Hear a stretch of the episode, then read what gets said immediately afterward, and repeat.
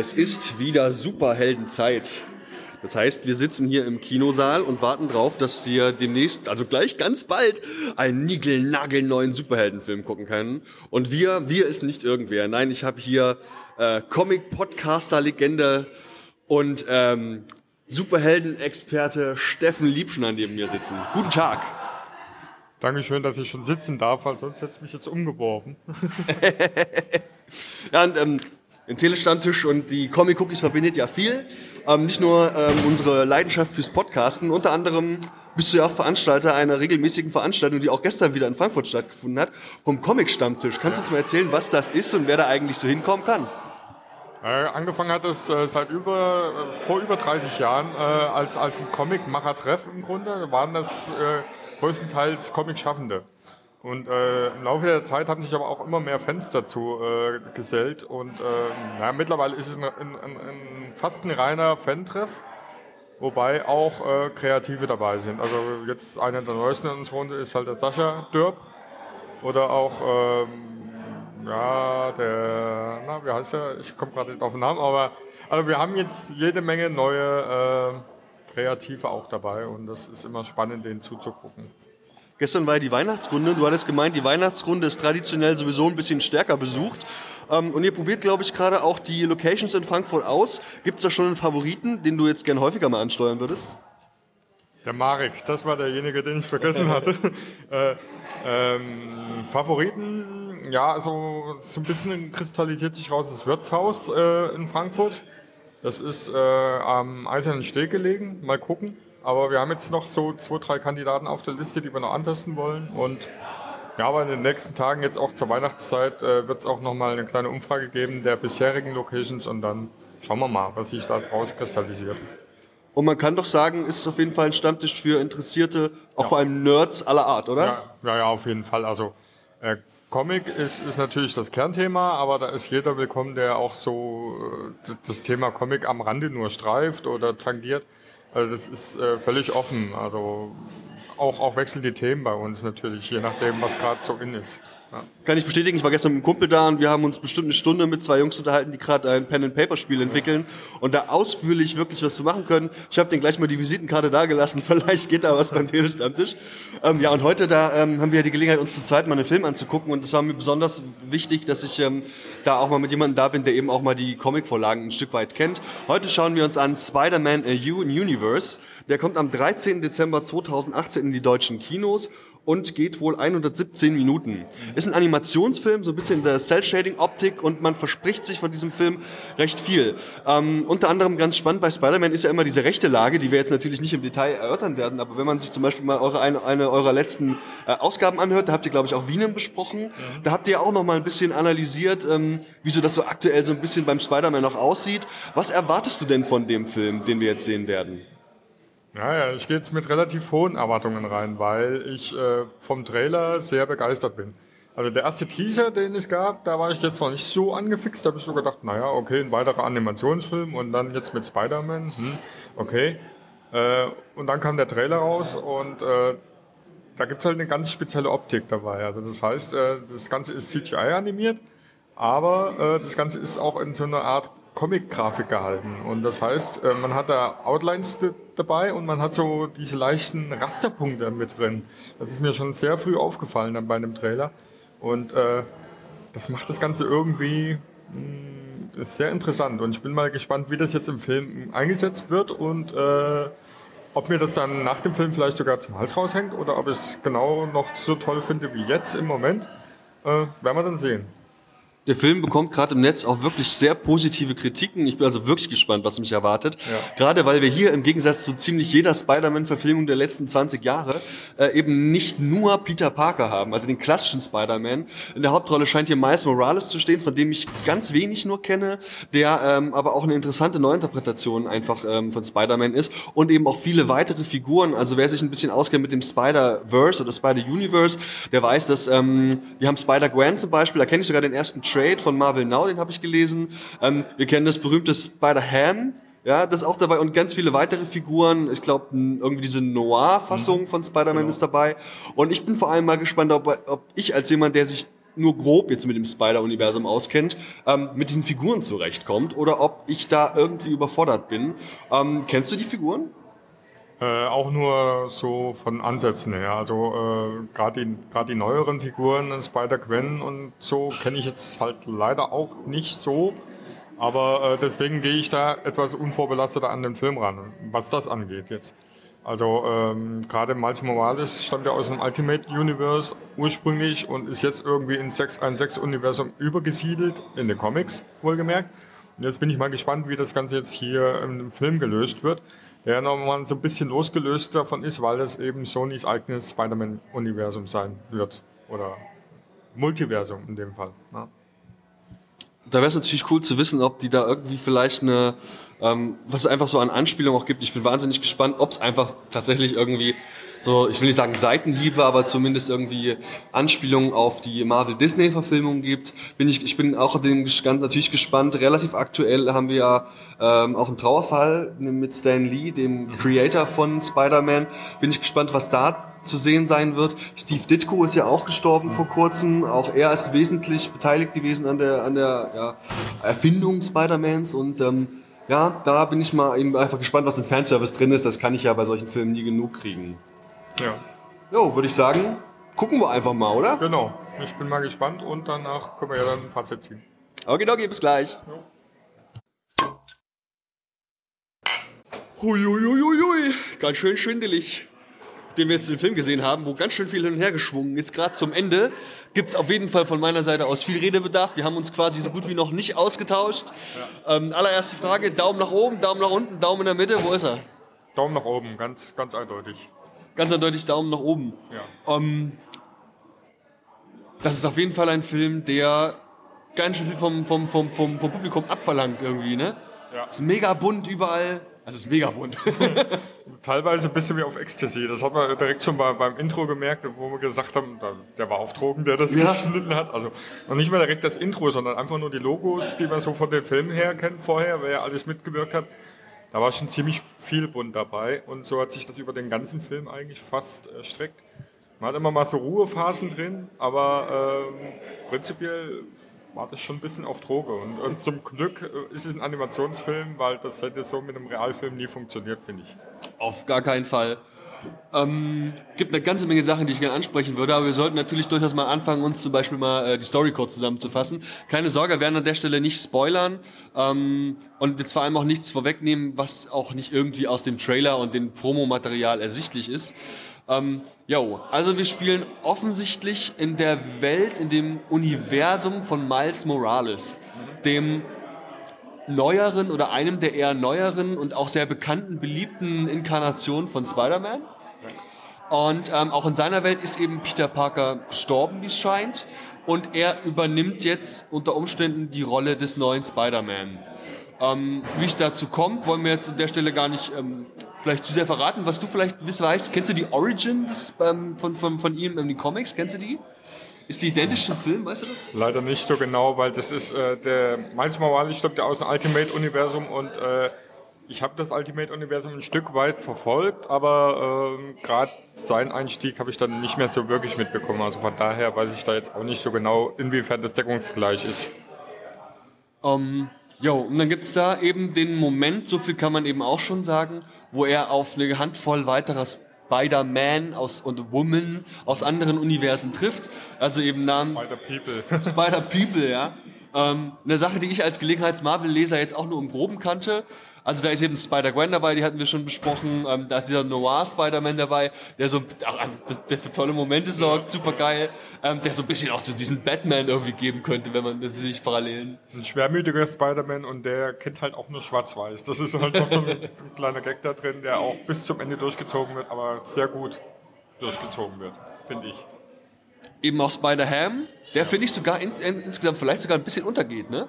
Finde ich. Also er hätte durchaus ja, noch mehr vertragen können, Zeit. Das war halt ja etwas, äh, naja, das ist so ein bisschen der, der Sidekick-Charakter hier, auch, auch äh, wie das Mädel mit dem Roboter, äh, Spider-Man im Grunde, das mir jetzt so auch irgendwie nichts sagte. Also das kannte ich jetzt gar nicht. Ja, aber sagen wir mal, die, die beiden und der und der und der ähm, schwarz-weiße Spider-Man, die sind, oder der Noir Spider-Man sind im Grunde so die, die Sidekicks mehr oder weniger.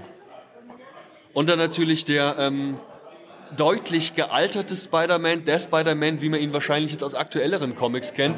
Die Ehe mit Mary Jane ist in die Brüche gegangen. Er hat schon, ähm, er ist jetzt, was wird er sein, Mitte, Ende 40, ähm, hat graue Strähnen, kleines Bäuchlein. Ich glaube, ganz aktuell in den Comics ist er ein ziemlich erfolgreicher Geschäftsmann. Das war jetzt hier im Animationsfilm, glaube ich, nicht der Fall. Nee, nee aber es ist eine, eine ziemlich abgefuckte Version von Spider-Man, so ein bisschen. Also zumindest von Peter Parker, ja. Und der agiert eben so ein bisschen als Lehrmeister für Miles Morales hier in dem Film. Ähm, ich glaube, auch das ist in den Comics ganz anders. Und ähm, ja, die erleben gemeinsam ein Abenteuer. So viel kann man, glaube ich, sagen. Genau, ja. Kennt man auch schon den Bösewicht? Verrät man da zu viel? Ähm, weiß ich jetzt nicht. Ne? Man sieht in, in, den Trailern sieht man ein bisschen was, aber zu viel würde ich da an der Stelle auch nicht verraten. Ja. So, ähm, der Film, der, also wie gesagt, es gibt eine Menge Sachen, über die ich sprechen möchte, die mir positiv und die mir negativ aufgefallen ja. sind. Ähm, ganz, finde ich, natürlich heraussticht, ist einfach, das ist ein Animationsfilm. Ja. Und der Animationsfilm, der hat natürlich, bringt auch Besonderheiten mit. Man kann natürlich relativ comic-nah zum Beispiel eben auch animieren. Das hat man gemacht. Es gibt Momente mit Sprechblasen zum Beispiel. Ähm, ganz, ganz, ganz, ganz besonders toll. Und ähm, das ist so eine Art Cell-Shading-Look. Ich habe dir während des Films gesagt, ich hatte den Eindruck, als wäre das so ein bisschen ähm, Telltale, ein Telltale-Spiel nur als Film. Ja. Ja. Hast du den Eindruck auch? Ja, also der Vergleich kommt ganz gut, zumindest stückweise. Natürlich hat man hier eine viel saubere Animation und so weiter und so fort. Das ist klar bei, einem Kino, bei einer Kinoproduktion. Aber gerade das mit den Outlines, die man immer wieder angedeutet hat, oder äh, eben auch diese, diese Rasterpunkte und sowas, ist eindeutig am Comic-Stil orientiert. Es fliegen immer wieder Sprechblasen oder Soundwords ins Bild. Also es ist definitiv äh, darauf ausgelegt, die Comicleser abzuholen. Also das ist auf jeden Fall so. Die Comicleser holt es auch ab. Ich glaube, da sind noch jede Menge Anspielungen drin. Vielleicht können wir da gleich nochmal welche erörtern.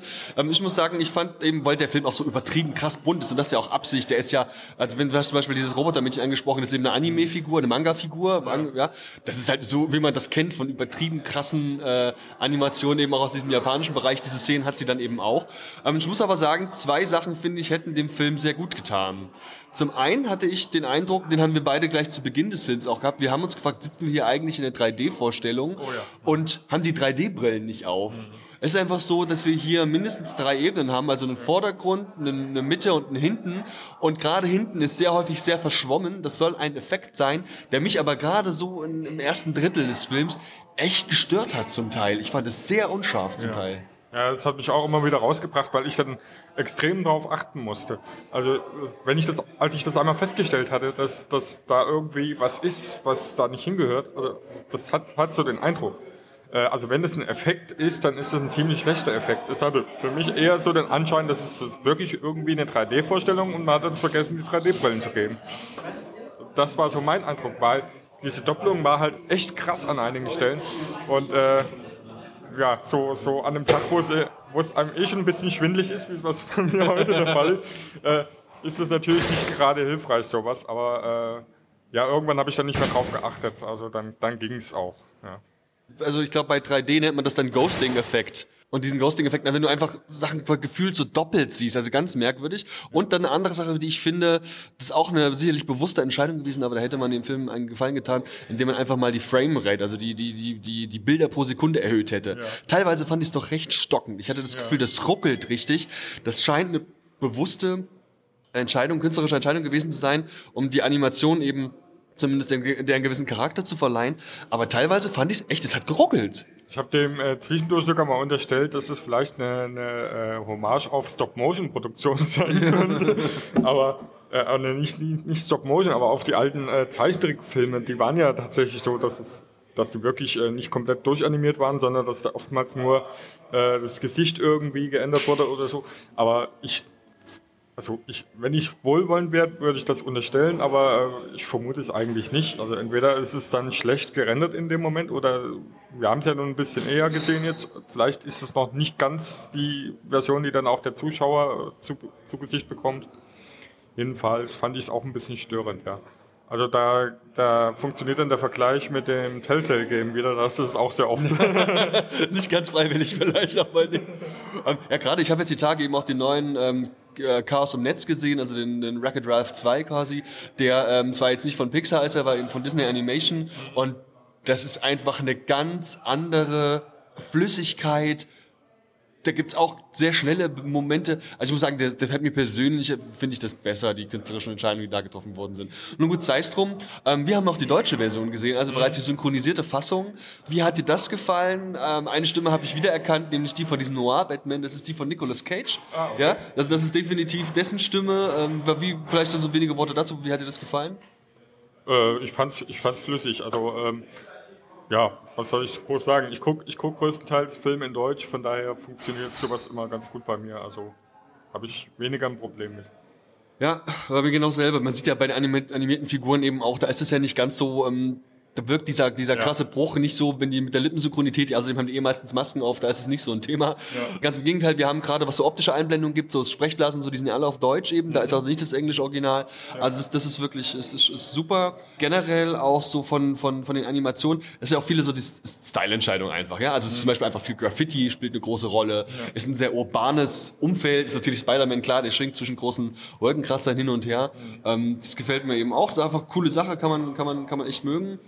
Ähm, ja, wie sieht's aus mit dem Humor? Wie oft musstest du jetzt mal so Hand aufs Herz, wie oft hast du gelacht?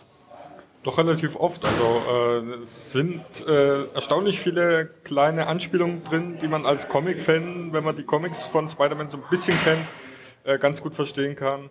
Ich habe garantiert noch nicht alle mitbekommen, weil so weit drin bin ich dann auch nicht mehr.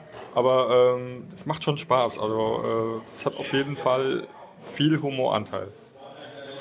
Ja, diese, diese ganzen Anspielungen, ich bin, glaube ich, noch viel, viel weiter weg von dem Originalmaterial, als du das bist und habe davon auch nicht alles mitgekriegt. Also es gibt eine Menge eben ja, also es gibt zum Beispiel Schurken, ich werde jetzt nicht sagen wer, aber da ist zum Beispiel ähm, das Geschlecht getauscht, ja. Die, der, der oder die Schurkin ist plötzlich in einem anderen, äh, in einem, also im, im anderen Geschlecht. Gott, das habe ich schon wieder so formuliert, dass man mir da auf die Füße treten kann. Aber, aber also, ja. und ähm, na gut, aber ihr wisst, was ich sagen will. Und das, das ist einfach mal eine neue Sache.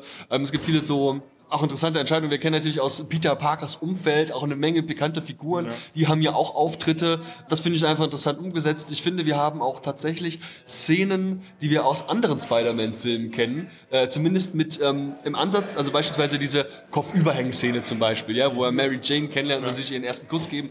Das ist quasi angespielt. Ähm, eine Szene sieht sehr nach einer Szene aus aus dem Marvel-Film. Ähm, die kam mir, sehr, kam mir sehr bekannt vor. Und da steckt eine ganze Menge Sachen drin. Ich glaube, gerade Leute, die ähm, ja meinetwegen auch die Miles Morales Comics kennen oder jetzt eben in den aktuelleren ähm, Multiversum-Comics von Spider-Man äh, sich da auskennen, die werden da, glaube ich, viele, viele tolle Sachen erkennen. Ja, ich habe auch so ein bisschen immer den Eindruck gehabt, dass man hier versucht, so ein bisschen die. Es ist ja Sony. Und Sony hat ja die, die äh, Spider-Man-Filme seit Tobey Maguire als Spider-Man gemacht. Und ich habe so ein bisschen das Gefühl, all diese verschiedenen Filmansätze wollte man jetzt ein bisschen unter den Hut bringen. Ob das jetzt mehr oder weniger gelungen ist, also man, man findet halt immer wieder Versatzstücke drin, wie du das schon ange, an, angedeutet hast mit der, mit der Kopfüberszene und so, die sieht man auch im Trailer schon. Und äh, ja, wie gesagt, also da sind immer so Versatzstücke von den verschiedenen äh, Spider-Man-Universen, die es bisher in filmischer äh, Version gab, drin.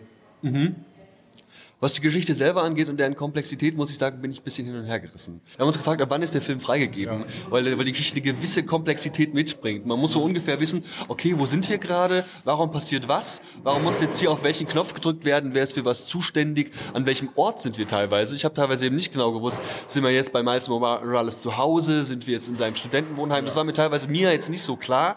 Und andererseits gibt's wieder so Momente wie... Ähm, also wirklich so, so Star Trek Gebabbel, ja, keine Ahnung, die Quantenmechanik wurde umgedreht und wir müssten hier keine Ahnung was machen. Oder ähm, der der der dieser, dieser typische so, also es gab jetzt keinen Countdown, wo eine Bombe gedrückt werden musste, aber es musste halt an dieser einen Stelle der Stick reingesteckt werden und es war übelst umkämpft oder es musste noch schnell dieser eine Knopf gedrückt werden, bevor hier absolut alles in die Luft geht. Ähm, also auch das ist wirklich sehr sehr einfach manchmal, also ich bin hin und her gerissen. Komisches, komisches Gleichgewicht, ja, wa- wa- was du schon sagst. Na klar, man muss es irgendwie erklären, deswegen gibt es so den kleinen Vortrag in der Schule, das und das und das und das. Äh, führt halt dazu, dass es jetzt äh, verschiedene Universen gibt. Äh, aber nachher hat man es wieder sehr einfach gehalten mit dem Knopf halt. Ja. Den Knopf hat da halt einer hingemacht, damit man draufdrücken kann und dann ist alles entschärft. So, also es ist halt, ähm, ja, äh, zum einen ein bisschen kompliziert für, für Kinder, zum anderen dann doch wieder schwer vereinfacht. Also, äh, ja. Gibt es jetzt noch einen Punkt, den wir ansprechen sollten oder kommen wir zum Fazit? Ähm, vielleicht fällt mir gleich noch was ein, aber ja, bis Dann würde ich mich einfach mal vordrängeln mit meinem Fazit. Wir vergeben uns ja auch immer so Punkte, also ich versuche zumindest um so einen Richtwert zu geben und ich kann aufgrund der ähm, Abstriche, die ich einfach wegen der Animation machen muss, tut mir leid, da habe ich einfach teilweise Schwierigkeiten gehabt, kann ich aber immerhin auch gut gemeinte, inklusive Bonuspunkte und tollem Cameo von Stan Lee, ähm, vier von fünf Punkten geben. Muss aber eben auch sagen, dass ähm, also der Animationsstil war schwierig, aber es sind viele tolle Sachen drin. Also mein Miles Morales ist eine sehr bewusste, gute strategische Entscheidung gewesen. Generell der Cast, nennen wir es mal, ähm, inklusive auch der Familie und des ganzen Backgrounds, den Bendis da geschaffen hat. Das ist einfach insofern gut, weil er ähm, einfach, man sagt immer so schön, ähm, Minderheiten abdeckt. Das ist ja rein zahlengemessen schon wieder relativ. Aber wir haben eben nicht diesen White Guy, der im Anzug super viel Geld verdient und nebenbei noch Superheld ist, sondern wir haben hier Leute mit einem echten Leben, also typisch Marvel-Figuren, die ein Leben haben und das irgendwie mit ihrer Superheldeneigenschaft verbinden müssen. Wir haben ähm, interessante, vielschichtige Charaktere, wir haben starke Frauenfiguren. All das sind Themen, die aktuell gut ins Geschehen passen und äh, mich persönlich freut es auch, dass hier eben nicht nur Comic-Fans abgeholt werden, sondern eben auch ähm, Comic-Fans aller Altersgruppen, aller Geschlechter und eben auch mit verschiedenen, sagen wir mal, Genre-Liebling oder Genre-Favorites. Insofern komme ich auf vier von fünf Punkten. Es ist selbstverständlich, dass ja jeder Comic-Fan äh, und eben auch Superhelden-Fan reingehen muss. Da kommt man gar nicht drum rum. Müsste aber zum Beispiel auch sagen, ich wüsste jetzt ehrlich gesagt nicht, warum man ihn im Kino sehen müsste. Das muss ich auch sagen. Animationsfilme müssen sich natürlich mit ihren Mitbewerbern messen. Da haben wir beispielsweise eben die ganzen Batman-Filme in letzter Zeit von DC. Die sind auch sehr gut, aber die funktionieren eben auch daheim. Ja? Und das sind so meine vielleicht abschließenden finalen Worte. Ich, wie gesagt, vier von fünf Punkten. Was denkst du?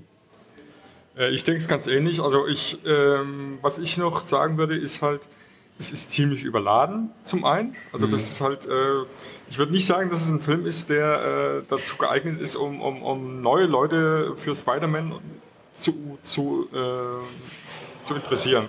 Also es ist halt äh, für das, für das Comic-Medium äh, ohne weiteres, weil so ein bisschen mit den Effekten und so weiter gespielt wird. Aber ähm, um neue Leute an, an Spider-Man oder das Universum Spider-Man ranzuführen, ist der Film ein bisschen zu überladen, finde ich.